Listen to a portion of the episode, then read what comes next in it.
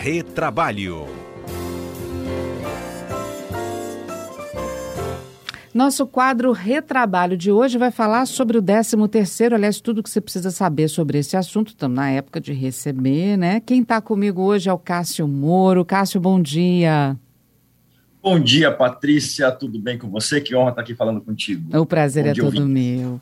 Cássio, vamos começar então, né? É, 13º, quem tem direito? Vamos começar com quem tem carteira assinada, porque eu também vou te perguntar isso sobre os intermitentes. É, vamos lá então. Ah, basicamente, é, todo trabalhador que tenha trabalhado durante o ano tem direito a um 13 terceiro salário proporcionalmente ao, ao, número de meses que ele trabalhou durante esse período, durante o ano. Então, 2021, soma-se os meses que ele trabalhou, se trabalhou 12 meses, vai ter direito a um 13 terceiro salário integral. Se trabalhou 10 meses, vai ter 10 dozeavos desse, desse salário adicional, que é o 13 terceiro, ou também chamada gratificação natalina. Uhum. Bom, uh, uma pergunta que chegou aqui dos nossos ouvintes quando a gente começou a anunciar que a primeira parcela do 13 terceiro estava saindo e tal, é que é, o 13 terceiro seria uma reposição de perdas salariais durante o ano, porque a nossa remuneração aqui no Brasil ela é mensal, diferente de outros países, como por exemplo os Estados Unidos, onde a remuneração da pessoa acontece diariamente ou semanalmente. E aí, como a gente tem meses com 31, meses com 30 dias, enfim, daria uma diferença salarial e esse 13 terceiro seria para corrigir essa diferença. O que, que é verdade e o que, que é mito nessa história, Cássio? vamos falar, vamos falar primeiro qual, qual é a natureza. Me parece, se nós pegar, pegarmos a, natu, a, a, real natureza do 13º salário, e eu gosto muito de países que contam a remuneração por ano, porque empresas, quando definem salário, o próprio mercado de trabalho, quando define um salário, o valor de um salário mensal do trabalhador, ele já considera o salário anual. Então, na verdade, embora essa, essa legislação permita que o trabalhador, que, que haja uma injeção de dinheiro lá em dezembro para compras de presentes e tudo mais, que é, é, é é, muito importante para a economia local. Nada mais é do que a divisão desse, desse salário anual, que ao invés de dividir em 12 parcelas, em 12 fatias, se divide em 13, né? Então é, é um pouco ilusório falar que você vai ganhar um salário a mais em dezembro. Na verdade, só, só tem um parcela, uma parcela a mais durante o ano. Então, está correto o, o, o, ouvinte que fez a pergunta. Isso aí acaba repondo, acaba tendo um ganho para o trabalhador, porque ele recebe é, o equivalente ao salário de dezembro e não do salário é, dos meses que, que se, se, passaram. Então, se ele teve um reajuste no meio do ano, vai ter uma, uma vantagenzinha remuneratória, nada mais do que isso. Uhum. Bom, como o 13º pode ser pago pela empresa? Bem, é, em princípio, o 13º deve ser pago até o dia 20 é, de dezembro. Entretanto, há uma, há, há uma obrigatoriedade de haver uma antecipação é, desse, de metade desse, desse 13 terceiro.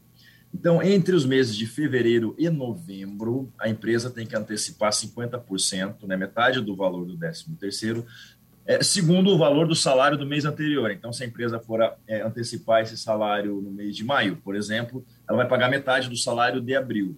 E lá no final do ano, quando for pagar o restante, lembrando, contando o valor do salário de dezembro, ela paga a diferença disso. Uhum. Então, é assim que deve ser pago. E até o dia 20 de dezembro. Quem ainda não recebeu já está desesperado, mas logo, logo chega. pode pagar antes? Pode pagar antes, mas até o dia 20. Bom, pode pagar ele todo antes? É, a, a, legislação não, não veda, né? Então, não, não, em tese, não haveria problema. Ela só diz que tem que haver antecipação de 50% é, entre fevereiro e novembro, ah, uhum. em parcela única de metade. Então, ela não fala que não pode pagar e nem fala que, que pode. Então, como nós moramos num país livre, se não, pode, se não é vedado, pode ser pago sim. Uhum. E, e, a questão do 13 terceiro que é pago nas férias? Algumas empresas oferecem isso para o trabalhador, mas ele pode é. não querer, né? Existe essa possibilidade é, do, do, adiantamento quando, quando se tira as férias. Né? Sem problema, é a opção do trabalhador também. Uhum. Bom, aí eu te pergunto sobre os intermitentes. A gente tem agora essa categoria aqui no Brasil também. É, temos vários profissionais que recebem é, nesse trabalho intermitente por hora e esse pagamento é feito no final da semana, no final de 14 dias. E nesse pagamento está tudo que ele precisa. FGTS, é, é, o, o, o 13 terceiro também estaria incluso nesse salário semanal ou o intermitente não tem direito a ele, Cássio? É, não, o intermitente ele tem direito ao 13 terceiro, é, 13 terceiro salário, com certeza. É, como é que ele é feito esse pagamento? Né? Ele é, é, é feito basicamente dentro da mesma forma. É, entretanto, como ele recebe por hora, como ele recebe a cada, a cada convocação, né? É, então o que acontece? Vai se somar ao final do ano todas essas convocações, é, em tese, no contrato normal seria assim: como ele trabalha por convocação, ao final de cada convocação, esse trabalhador intermitente ele vai receber já o que se chama de reflexos do salário. Então já vai vir o reflexo proporcional do 13 terceiro a cada convocação. Então, é férias, 13 terceiro, repouso semanal remunerado, evidentemente, ele já recebe adicionais a cada, a cada uma dessas convocações. É muito semelhante também ao trabalho do, do do trabalhador avulso que nós temos aqui em portos e tudo mais. Uhum.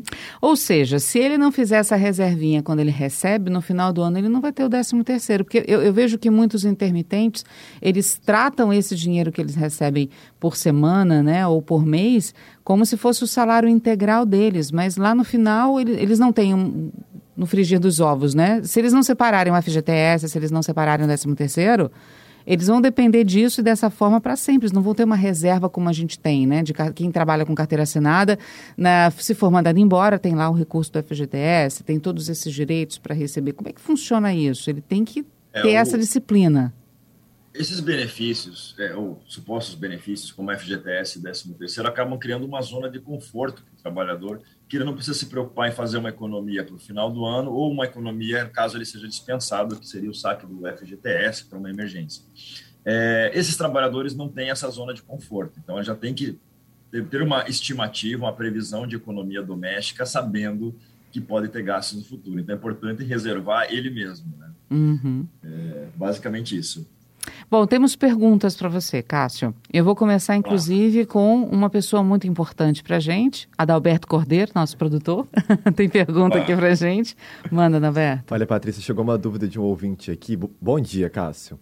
Ele está perguntando para a gente o seguinte: caso aconteça aí, Patrícia, a suspensão do contrato de trabalho, né, do empregado, seja extinto esse contrato de trabalho, como que fica essa questão do 13º, Cássio? Essa relação aí, um pouco antes dele receber o 13º, houve a extinção do contrato de trabalho.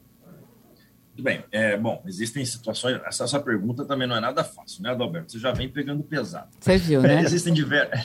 existem diversas situações aqui que a gente pode é, é, é, é, verificar só com essa pergunta. A primeira, a pessoa foi dispensada do trabalho antes é, é, de dezembro, né? Então não, não havia sido não, não, venceu o contrato de trabalho. Ela vai receber o proporcional. Então se ela foi dispensada em novembro, trabalhou foi dispensada em outubro, tem mais o reflexo de 30 dias do, do aviso prévio ela, que, que, projetaria para novembro. Então ela teria 11 12 avos desse 13 terceiro como verba rescisória. Caso de suspensão do contrato, vejam, existem situações a suspensão do contrato é, é o que, é uma situação provisória em que o trabalhador não presta serviços e o, e o empregador não paga salários. Nesses casos, o período de suspensão não é computado para o recebimento do 13º. Houve uma polêmica a respeito da, das medidas provisórias que tratavam daquela suspensão do contrato de trabalho é, e, e, e, redução de jornada durante a pandemia.